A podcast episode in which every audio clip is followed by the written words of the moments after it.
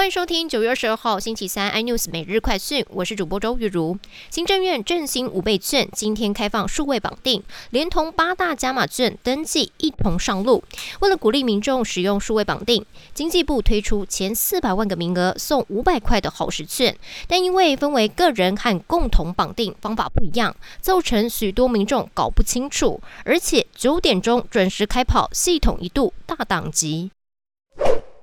BNT 疫苗今天开始陆续在各校园开打，双北学生接种意愿大约为九成四，预计两周内完成校园接种。因为 BNT 疫苗到货稳定，渴望成为第二季混打首选。莫德纳加 BNT 混打的组合准备进行本土研究。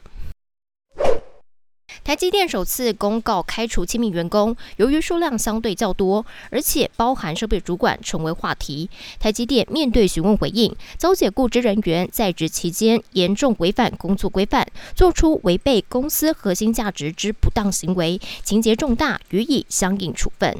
中国房地产巨擘恒大财务危机造成全球股市震荡，台股中秋连假之后首个交易日，今天跳水下杀，电金船全面重挫，指数重摔失守半年线，下跌加速。达到了九百五十七家。另外，摩根士丹利的经济学家表示，中国政府可能在未来一周内启动债务重组的相关计划，以防止恒大违约的风波对整体的经济产生外溢效应。更多新闻内容，请锁定有线电视四十八八十八 MOD 五零四三立财经台 iNews，或上 YouTube 搜寻三立 iNews。感谢台湾最大 Parkes 公司声浪技术支持。你也可以在 Google、Apple、Spa Spotify、KKBox 收听最新的 iNews 每日快讯。